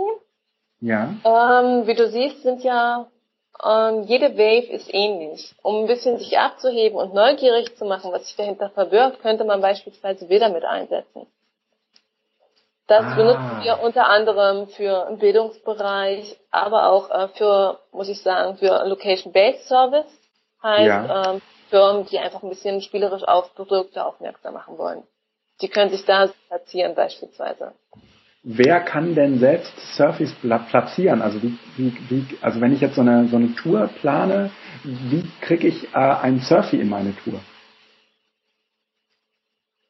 Die bekommst du gar nicht so einfach in deine Tour. Das Surfy liegt entweder auf deinem Weg oder nicht. Ja. Das Surfy ist so, wenn du jetzt ein Rätsel falsch löst, dann wird der verlorene Punkt als Surfy auf der Karte im Umkreis von fünf Kilometer vom Computer automatisch nach Zufallsprinzip verteilt. Ah, okay. Das heißt, es gibt äh, hinten nochmal irgendwie so einen Bot, der dafür sorgt, dass, ähm, dass da überhaupt so ein, äh, so ein Surfy gesetzt wird, also so ein, Genau. so ein, so ein, Wäh- so ein äh, so eine. Münze. Mhm. Genau. Okay. Und wenn ich das richtig sehe, braucht man für braucht man 5000 Surfys, um sich so einen eigenen. Ja, Das ist ja, Ja. relativ viel, ne? das ist Wert etwa fünf Euro, richtig, ja. Das ist aber auch für eher für äh, Firmen gedacht. Das Ah, kann verstehe. jemand machen, der auch in der Community das spielen möchte. Also Spielen ist grundsätzlich kostenlos und das Anlegen von Waves ist grundsätzlich kostenlos. Nur wenn man Items äh, benutzen möchte, um besser sich hervorzuheben, kostet das was. Man kann Mhm. auch Items einsetzen als Ja. Belohnung quasi. Wenn jemand eine Tour ähm, beendet hat, kann man sagen, hier bekommst du jetzt als Dankeschön, weiß nicht, je nachdem, was es für eine Tour ist, bei Halloween vielleicht eine Halloween-Maske oder was auch immer, Ja, ähm, was man sozusagen sich wie bei Foursquare im Profil sammeln kann. ja. Und dafür muss man auch was bezahlen oder Surfies sammeln, aber es verwalten keine 5000. Das sind, glaube ich, umgerechnet, äh, umgerechnet irgendwie 30 Cent, wenn es hochkommt. Ah, okay. Und äh, das, dieses Kinderhospiz ist zu euch gekommen und hat gesagt, wir hätten das gerne. Und äh, die haben sich dann praktisch auch diese, ähm, die, diese Surfies gekauft oder hatten die die vorher erlaufen? Nein, ähm, die Firmen oder solche Einrichtungen haben meistens keine Zeit vorher, die haben sich das erkauft. Alles klar. Okay, ja. Ähm, okay, dann lass mal weiter ähm, schauen. Also ähm, er- erklär mal, wie man so eine eigene Wave schafft. Okay, ähm, am idealsten ist natürlich, du hast vorher eine Idee, was du machen willst. Ja. Irgendwie eine Inspiration oder was auch immer. Jetzt ich zum Beispiel dem Zollmuseum hätte so eine Idee, man könnte so verschiedene Orte ähm, wunderbar so, es gibt ja verschiedene auch Zeitepochen, wo Zoll unterschiedlich ähm, ausgelegt wurde oder wo was unterschiedlich passiert ist. Man könnte zum Beispiel so eine Mittelalter-Zollgeschehenes in Aachen machen, das rund Mhm. um den Burg, äh, um den Graben führt. Das ist jetzt Mhm. momentan die Innenstadtgrenze. Oder man springt halt zu DDR-Grenzen, wo ähm, bestimmte Sachen passiert sind. Und Okay. überlegt man sich vorher ein Konzept, schaut sich, was gibt es in der Nähe für mögliche Stationen, die man integrieren könnte. Ähm, sollte sie idealerweise vorher mal ablaufen, um zu schauen, um wie weit die Stationen voneinander entfernt sind, ob es überhaupt möglich ist. Ja. Also irgendwann gewinnt man schon ein Gefühl dafür, aber manchen Leuten ist es halt nicht ganz so klar. Wenn Ja. eine Station in Leipzig ist und die nächsten, weiß nicht, in Berlin oder so. Das ist möglich, das ist vielleicht ein anderes Konzept für Spiels, aber nicht unbedingt das Normalkonzept, würde ich sagen. Mhm. Normal sollte es innerhalb von ein, zwei Stunden schon möglich sein, alles umzusetzen. Dann Ah. ähm, schaut man sich vor Ort um,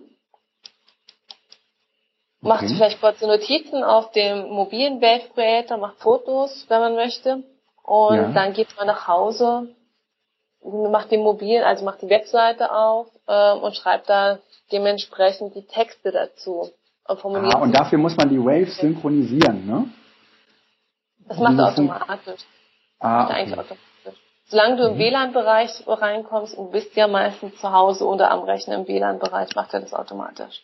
Verstehe. Nur, wenn du unterwegs bist, nicht jedes Smartphone hat Internetzugang Mhm. draußen. Ähm, deswegen haben wir die Möglichkeit, äh, drin, ähm, eingebautes Offline auch zu machen. Aber es wird halt danach synchronisiert, wenn du automatisch synchronisiert, wenn du wieder im WLAN-Bereich bist.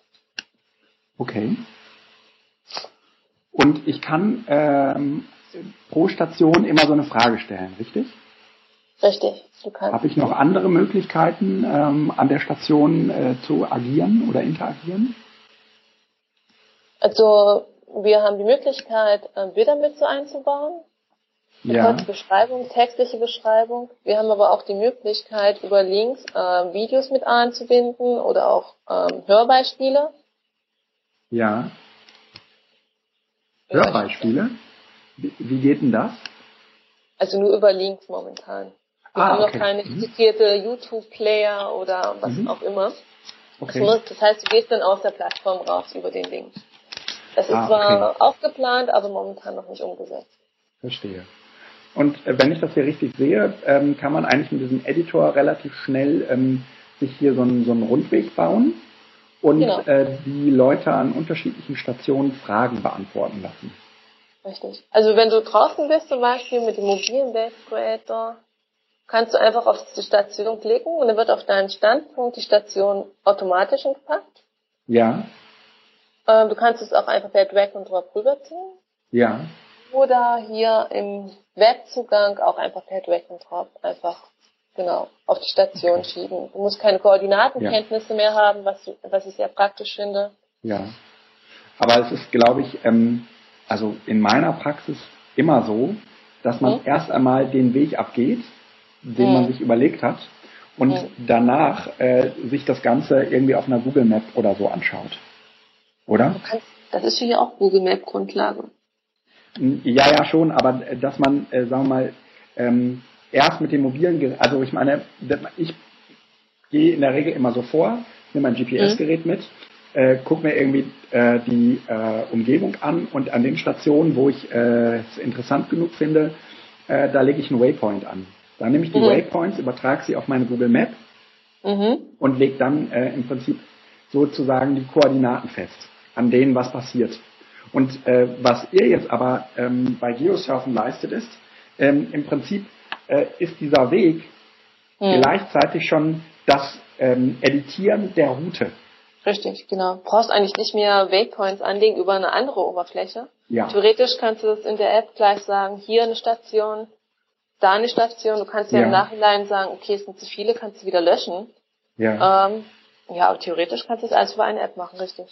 Hm, du sagtest gerade eben, dass, dass der, ähm, dass die Web-App, also der Editor im Browser, ähm, dass der äh, deutlich weniger kann als oder weniger kann auf jeden Fall als die Android-App. Was kann ja. die Android-App, was der die Browser-Web-App äh, nicht kann? Also du kannst mit dem der Web-App nicht spielen. Das heißt, keine ah, ja. dieser Waves, die du hier machst, kannst du von zu Hause aus spielen. Du musst tatsächlich vor Ort hingehen. Mhm. Sonst wird die Station nicht ausgelöst. Erst im Umkreis von 30 Metern öffnet sich diese Station. Okay. Und ähm, das geht über den Browser nicht. Ja. Von daher ist tatsächlich nur das Orientieren und das Anlegen möglich, während du über die App am Smartphone spielen und selbst kreieren kannst. Verstehe. Okay. Aber es ist nicht so, dass jetzt auf dem äh, Smartphone noch irgendwie, was weiß ich, eine Fragenfunktion oder eine, eine, eine, eine äh, Multimedia-Funktion äh, enthalten ist, äh, die ich nicht auch mit dem Editor im Browser machen könnte. Nee, das, das würde ich auch ein bisschen nachteilig finden. Okay. Na, es könnte ja irgendwas sein, was eigentlich ähm, dass die Anwesenheit vor Ort voraussetzt. Ja? Hm.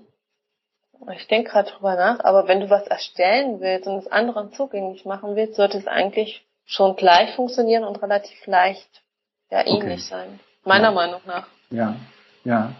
Ähm, dieser Editor, ich kenn, kann ihn jetzt nur im Browser anschauen, fühlt hm. sich auf jeden Fall sehr gut bedienbar äh, an. Also ich habe da irgendwie schon diverse andere Projekte gesehen, hm. Äh, die äh, dem äh, weit hinterher sind. Also ich habe das Ding jetzt schon eine ganze Weile auf und der Browser ist bisher noch nicht abgestürzt. Ne? Nee, das ist relativ stabil sogar. Ja. Also das, mein äh, Smartphone stürzt öfter mal ab, aber das ja. liegt nicht an der App, das liegt einfach an der wenigen Speicherkapazität meines Smartphones. Ja, ja, ja. Ähm, und es ist jetzt aber nicht so, dass man äh, theoretisch sagen könnte, ich baue hier eine Tour, also eine mhm. Wave auf, ähm, die auch äh, von zwei Teams gegeneinander gespielt werden können, oder? Hm, wie ist das Spielprinzip bei zwei Teams gegeneinander? Es stellt sich mir jetzt die Frage. Also wir haben das auch im Tourismusbereich, wie gesagt, schon eingesetzt. Mhm. Wir haben da ähm, Touren, Waves entwickelt, wo sie, wo wir dann gesagt haben, die haben dieselbe Anzahl von Stationen, die haben denselben Schwierigkeitsgrad mhm. an Aufgaben und das Team, was zuerst zurückkommt, hat dann irgendwie fünf Punkte mehr oder wie auch immer. Mhm. Das ist natürlich äh, mit vor Ort Zeitmessung bei Event, äh, die Firma das Event halt ähm, an einem bestimmten Ort mit Party umsetzen wollte und Auswertung und Urkundenübergabe. Ja. Und hier kannst du natürlich, ja, hier kannst du noch nicht sagen, dass ähm, man ein Team, wenn ein Team schneller ist, dass es halt mehr Punkte bekommt. Ja, okay. Das ist richtig. Nee, ich meine auch, man könnte ja sich mit diesen Surfies überlegen, ja, mhm. ähm, dass äh, sozusagen jeder, der diese Tour geht, hinter sich Surfies hinterlässt, sobald er eine Station bearbeitet hat. Und dass man das jetzt Ah, natürlich okay. irgendwie ähm, von der Strategie her sich so vorstellt, dass man ähm, diese Tour möglichst schnell durchläuft, damit die anderen möglichst wenig Gelegenheit haben, Surface einzusammeln, die man ja selbst hinterlässt. Also guckt man, dass man so den idealen Weg durch die App findet Nee, das ist oder durch die Wave findet. Ja, ich glaube, wir haben eher den Ansatz, etwas in Ruhe zu entdecken, mit Kaffee trinken Möglichkeit. Wir haben nicht so diesen Okay. schnellen, Okay. Mhm. ja. Ähm, und äh, dann ähm, habe ich gerade irgendwie gesehen, äh, wenn man so eine Frage hinzufügen will, dann hat man die Möglichkeit, einmal so eine einfache Frage zu nehmen. Mhm. Das heißt, ähm, ich muss mich für zwei oder auch mehr Antworten entscheiden. Dann gibt es Multiple Choice. Ähm, da kann ich dann offensichtlich auch mehr als eine richtige Antwort finden, richtig? Richtig, richtig. Dann gibt es Zahlenfragen. Mhm. Da muss ich ähm, sozusagen irgendeine Hausnummer suchen und die ähm, eingeben. Beispielsweise. Ne? Und was sind Zuordnungsfragen? Zuordnungsfragen zum Beispiel ähm, sehr gut einsetzbar, wenn du jetzt, ähm, wir haben das zum Beispiel, na, wo waren das? Ach, da musst du die Jahresdaten sozusagen zum zu dem Material äh, herausfinden. Wie, in welcher Reihenfolge sind einfach das gleiche, oh Gott, wie schreibe. Also Zuordnung heißt einfach nur eine Jahreszeit oder einem bestimmten Ereignis beispielsweise zuzuordnen. Okay. Oder ein Material zu, wie lange ist es, hat es in der Erde gelegen, auch wieder einer Mhm. Zahl zuordnen.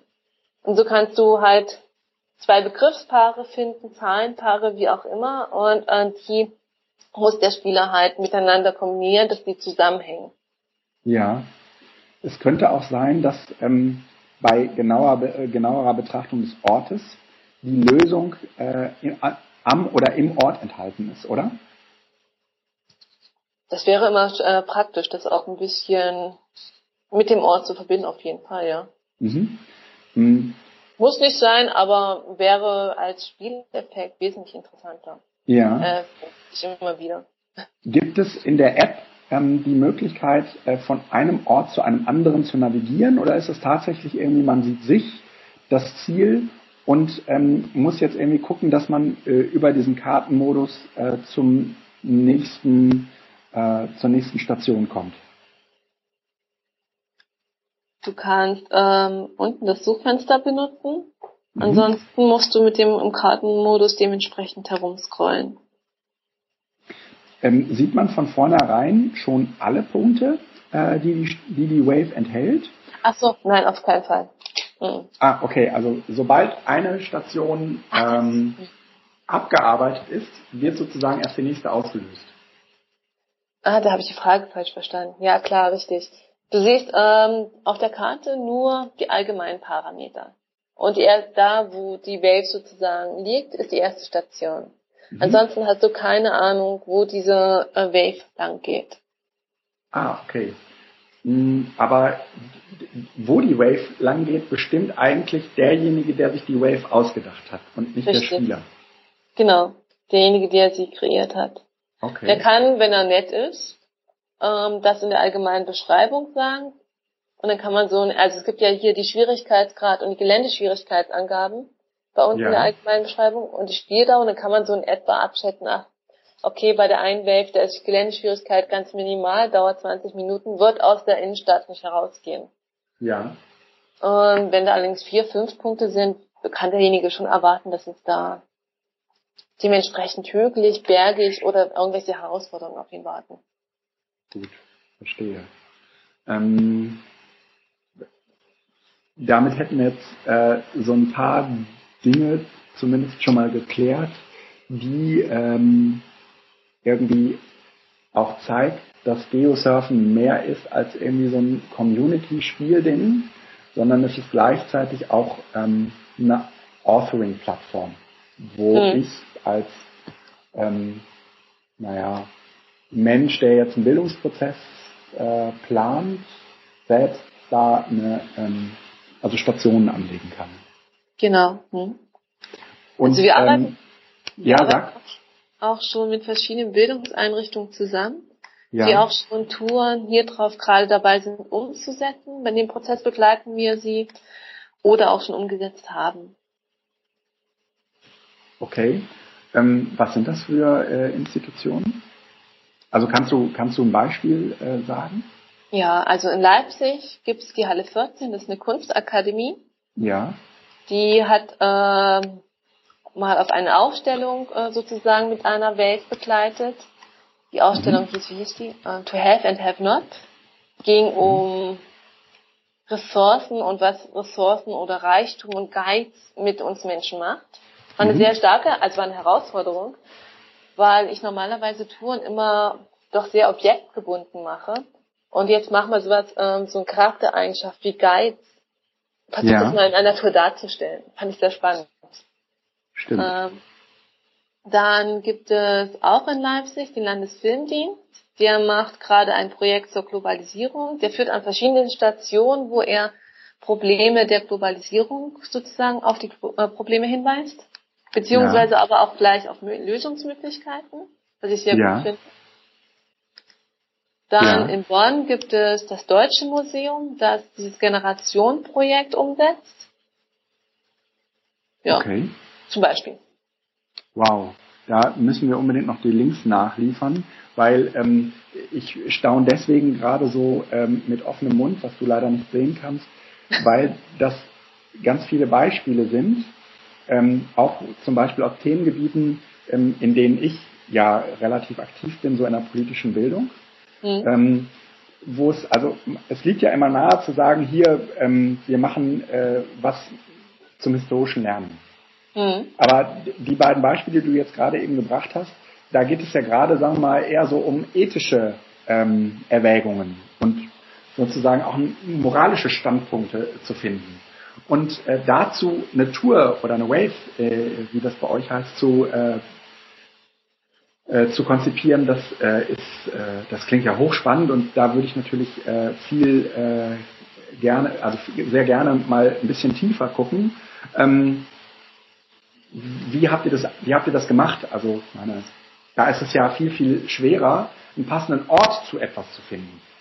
Als wenn man, ne, bei historischem Lernen ist es halt einfach irgendwie so, naja, dann bei der Berliner Mauer, dann gehe ich natürlich aus der Berliner Mauer. Ne? Mhm. Ähm, aber wenn man jetzt äh, irgendwie was macht zum, naja, nachhaltigen Leben, ja, mhm. und äh, da, dann ist es ja letztendlich relativ schwer, den dazu passenden Ort zu finden, an dem, also der auch noch rechtfertigt, dass man das draußen macht und nicht drinnen. Ja? Mhm. Ähm, ich glaube, dass man zu jedem Thema schon einen Ort finden kann, wenn man doch, kann man schon. Also Globalisierungsthema beispielsweise, dass man nachhaltig mit Ressourcen umgehen muss, hat ja zum Beispiel was damit zu tun, dass man weiß, was ähm, für Produkte sind eigentlich saisonbedingt, wachsen saisonbedingt. Ja. Beispielsweise. Da kannst du schon zu einem Obsthändler, Gemüsehändler äh, vor Ort leiten. Vielleicht unterrichtest du ihn sogar, dass er mit mitmacht. Ich habe festgestellt, wenn man viele Leute fragt, ob man vielleicht in deren Geschäft führen kann oder auch ähm, deren, wo man Fragen, äh, irgendwelche Hintergrundsachen fragen kann, zum Kaffee oder was auch immer. Ja. Die Leute interagieren unheimlich gerne mit den äh, Spielern sogar. Wir haben mal in einer Apotheke geleitet und die Frau geht in ihrer Rolle richtig auf, sodass die Leute rausgehen und sagen, das war ja toll, das war ja cool hier drin.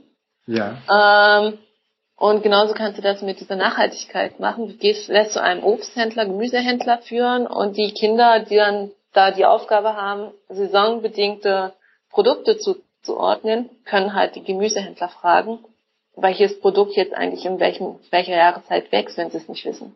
Mhm. Beispielsweise. Mhm.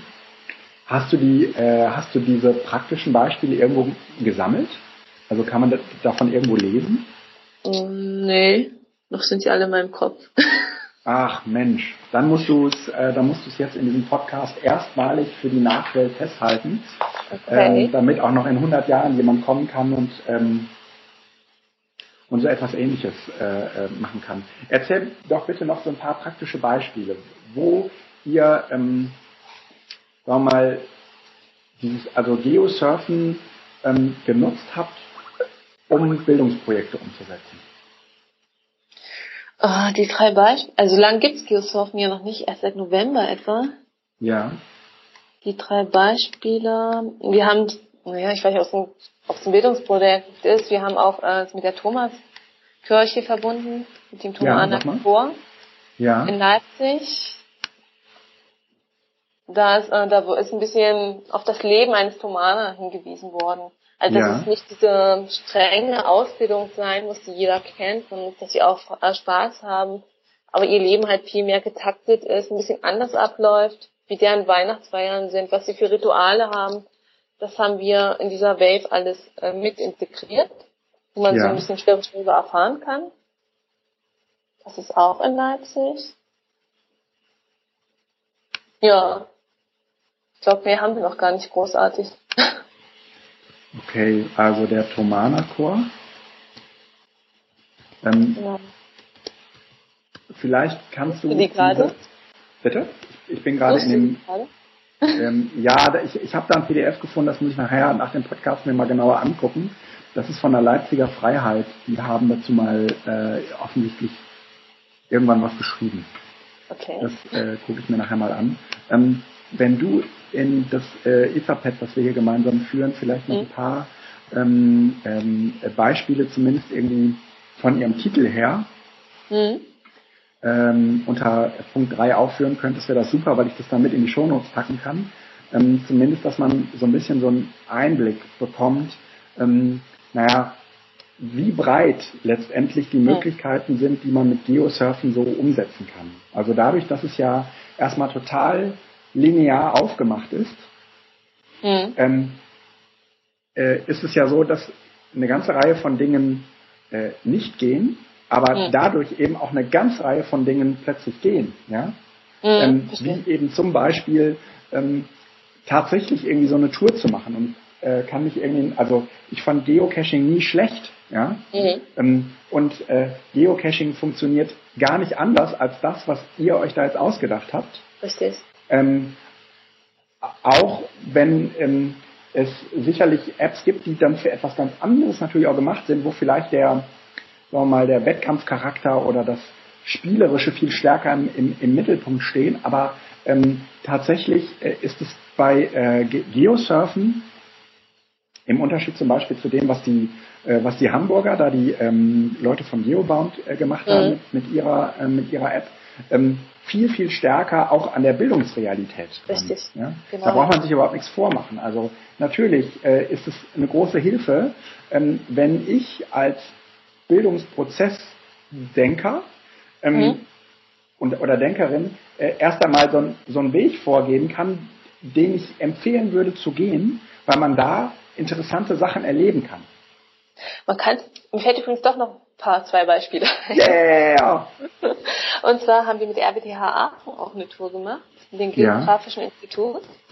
Die haben ihr Seminarinhalt äh, in mehreren Touren verpackt. Das heißt, sie halten ah. erst diese Vorlesung und dann schicken sie äh, ihre Studenten nochmal durch Aachen äh, zu verschiedenen Punkten, auch wo man tatsächlich das sehen kann, was der Inhalt dieses Seminars ist.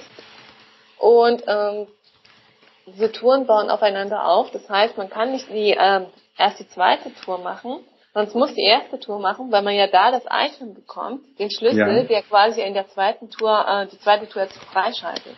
Das heißt, äh, man hat sozusagen ähm, ein Ablauf, ein Curriculum tatsächlich auch in diesen Touren drin. Kann man einbauen. Ah, na das ist doch mal ein schönes Beispiel. Ähm, und das zweite Beispiel? Das zweite Beispiel, ähm, wir sind ja, haben ja uns gesagt, wir wollen ganz, äh, wollen sehr usability-freundlich sein, unsere Oberfläche so intuitiv zu verstehen sein. Da haben ja. wir mit Jugendlichen, wie alt waren die? 13, 14, 15, glaube ich. Ähm, die sollten diese Oberfläche mal benutzen, um eine eigene Tour zu machen. Ja.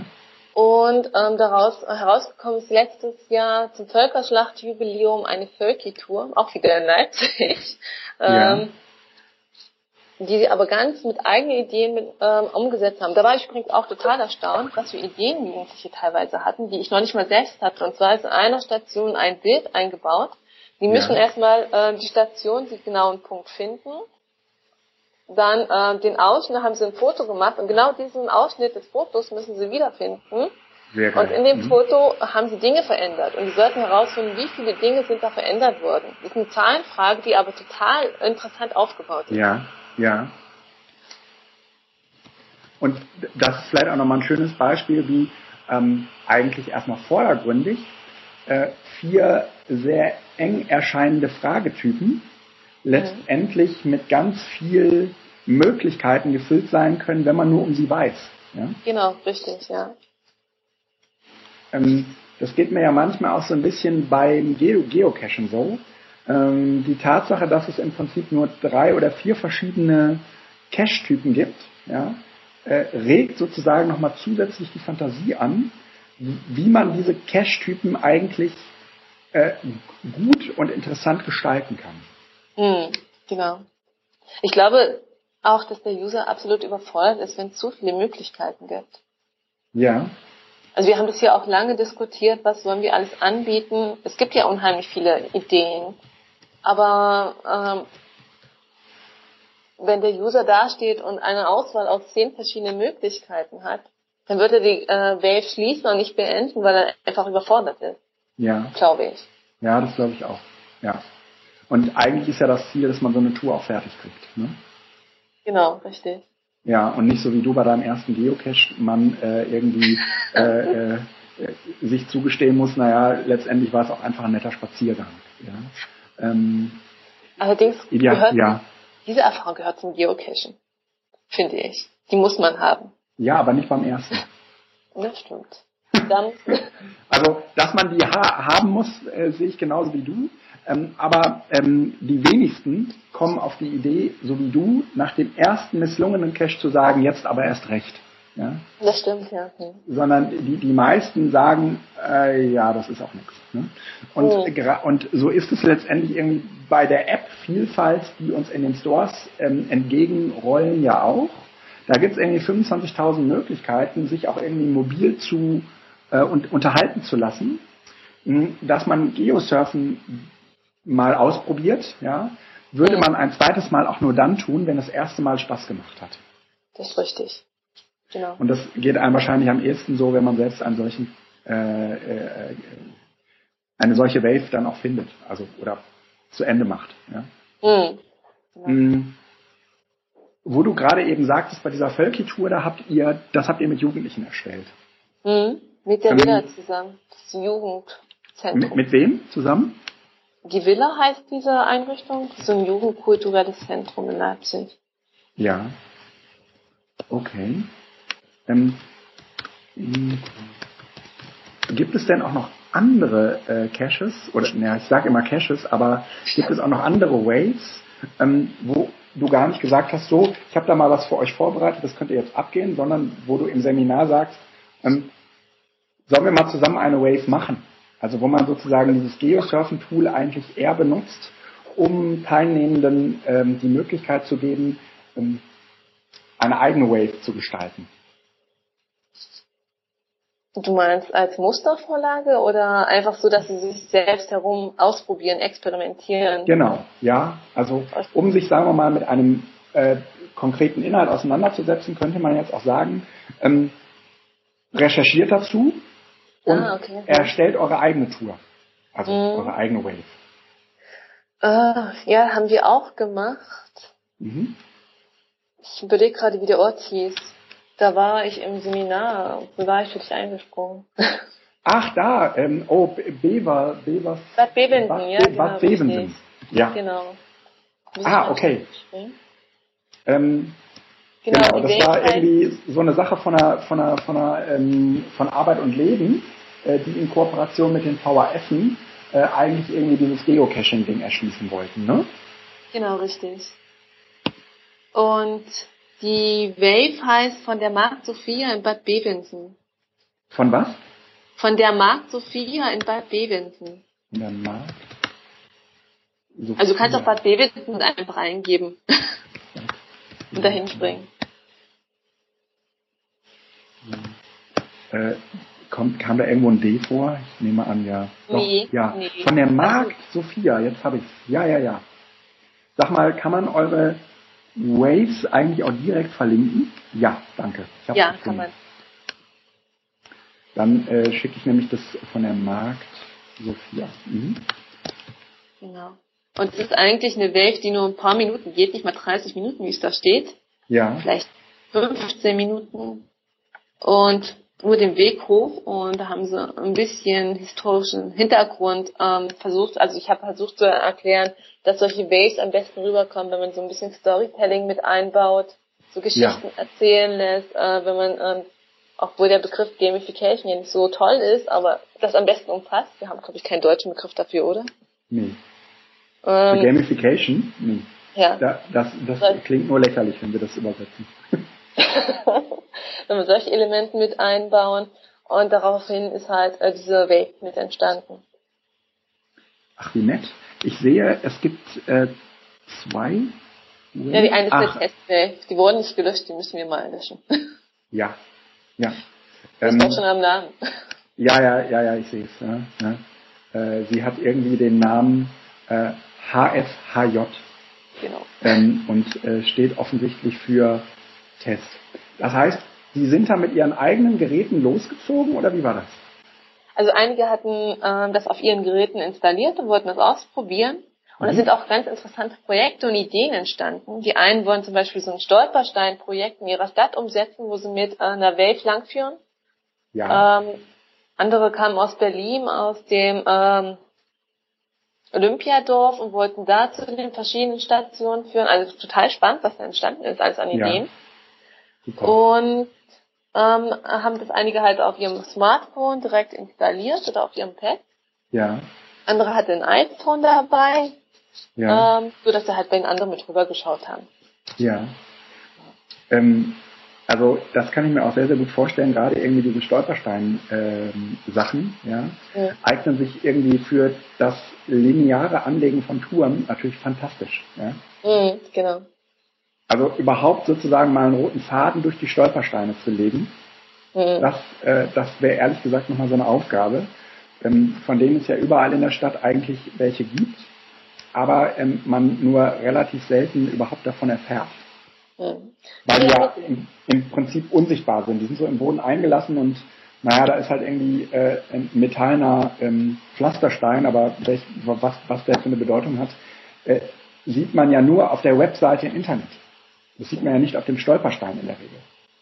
Cool wäre es allerdings, fällt mir gerade auf, weil du vorhin AR sagtest, wenn man da so AR-Elemente mit reinbringen könnte, die ja. so dass die Person dann erscheint. Ja. Und berichtet. Das wäre witzig. Also äh, da, ähm, ich habe das jetzt zum ersten Mal, muss ich zugeben, äh, mir so bewusst und auch intensiv angeschaut. Und mhm. ich kann nur sagen, da lohnt auf jeden Fall ein zweiter und ein dritter Blick, weil ich glaube, was ähm, Jana da ähm, mit den Leuten von BitStars zusammen äh, gebaut hat, ist sehr, sehr beeindruckend. Kannst du noch ein bisschen vielleicht sagen, wenn ich Jana sage und BitStars sage, wer ist, wer hängt da sonst noch mit drin? Den man äh, nennen sollte?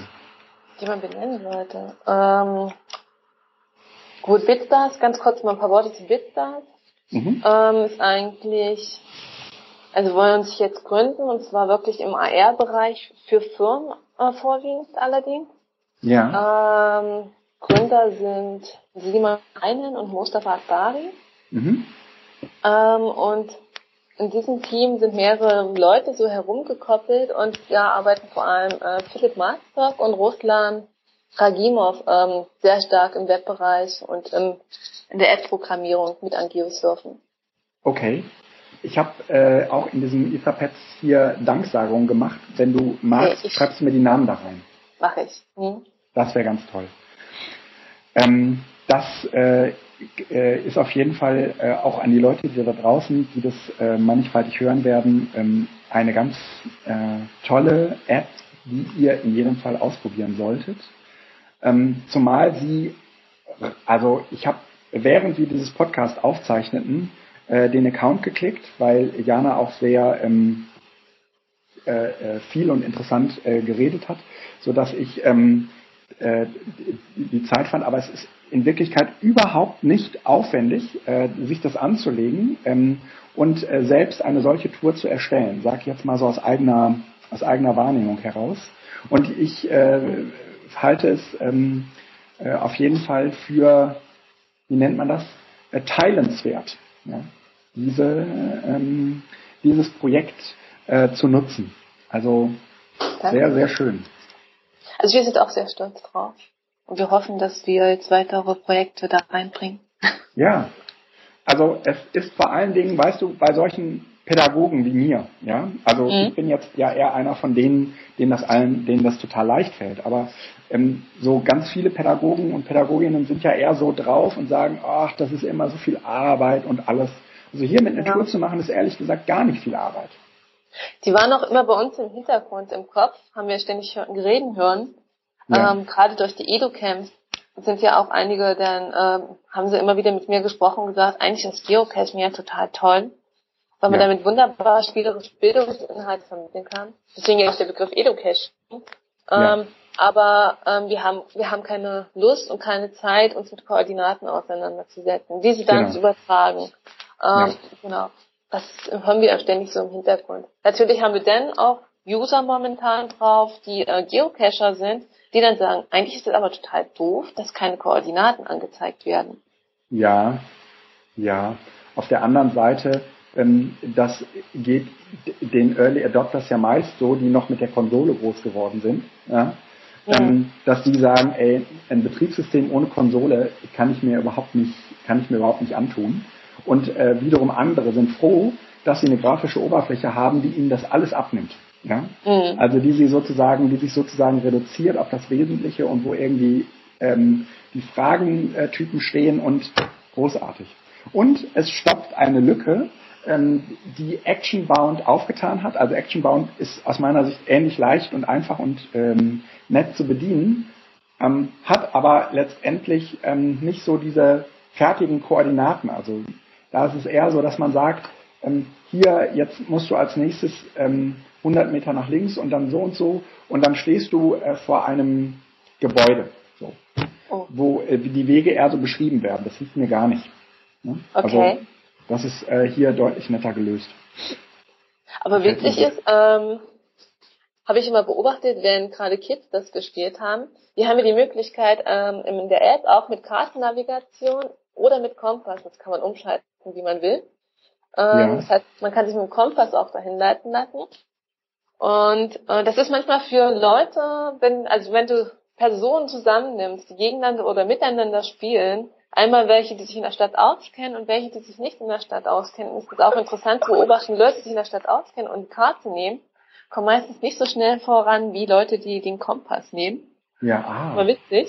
Ähm, und wenn du Kind nimmst, dann stehen die auf einmal von einem Gebäude so hilflos davor, anstatt, äh, wo eine Straße rechts oder links vorbeigeht, und die sagen, wie kommen wir jetzt hier weiter? Fällt ja gerade aus. Wir müssen durch das Haus. Ja. Die sind echt ja. manchmal aufgeschmissen. Sehr interessant. Sagst du noch Dinge, die du zu dieser App sagen wollen würdest, die äh, ich dich nicht gefragt habe? Hm. Ich überlege gerade. Also wir machen ja ab und zu mal Aktionen drauf, wie die letzte Aktion war zu Halloween letztes Jahr. Jetzt demnächst ist aber auch wieder eine geplant. Ja. Ähm, wo einfach so ähm, ja ein bisschen auf Geosurfen aufmerksam gemacht werden sollte. Letztes Jahr zu Halloween wurde eine Gruselgeschichte erzählt in drei Teilen. Das heißt, man musste erst eine Geschichte, die Einführung der Geschichte machen, sich ein Item äh, verdienen und dann wird erst der zweite Teil, aber auch fünf, sechs Tage später zeitversetzt freigeschaltet, immer mit mhm. irgendwelchen Wettbewerben und Aktionen verbunden, wo man mhm. was gewinnen kann. Ja, wird jetzt demnächst auch wieder sein. Im Frühjahr, wenn die Leute rausgehen, der Schnee im Osten geschmolzen ist. Okay. Prima. Ähm, das heißt, es wird dann so eine Osteraktion. Genau, richtig. Passt ja. Ah, ja, genau. Ostereier verstecken und so. Das hat ja ganz viel Geocaching-artiges. Ne? Richtig. Genau. Ähm, ja. ja äh, gibt, es gibt es einen Blog, auf dem ihr, äh, sagen wir mal, Neuigkeiten veröffentlicht zur App? Ähm, wir sind in den verschiedenen Social-Media-Kanälen aktiv. Mhm. Aber der Blog, der ist jetzt tatsächlich fast fertig. Der wird dann auf der Hauptwebseite auch ähm, verlinkt. Die momentane Adresse kann ich nachher ins Etherpad noch reingeben, äh, heißt ja. geosurfenblog.com. Ah, super. Mhm.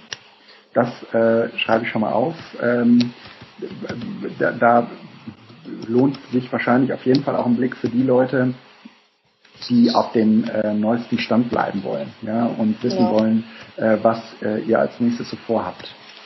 Richtig, Sehr schön. Ja. ja. Ähm, gut, dann würde ich sagen, äh, liebe Jana, ähm, danke, dass du dir äh, die Zeit genommen hast. Es äh, war mir eine große Freude, äh, auch in dieser Reihe, in dieser Edonauten-Reihe so ein bisschen mal weiterzukommen. Wir werden das auf jeden Fall, sobald ich das äh, produziert und veröffentlicht habe, über die äh, diversen äh, Kanäle verteilen. Mm, und ich äh, danke dir für deine Zeit. Auch ich danke dir. Es ist immer schön, über Geosurfen zu reden. Stimmt. Und nee, also ich merke, ich, ich merke, ja, ich bin selbst sehr begeistert von diesem Projekt und von diesen ja. einzelnen Aspekten.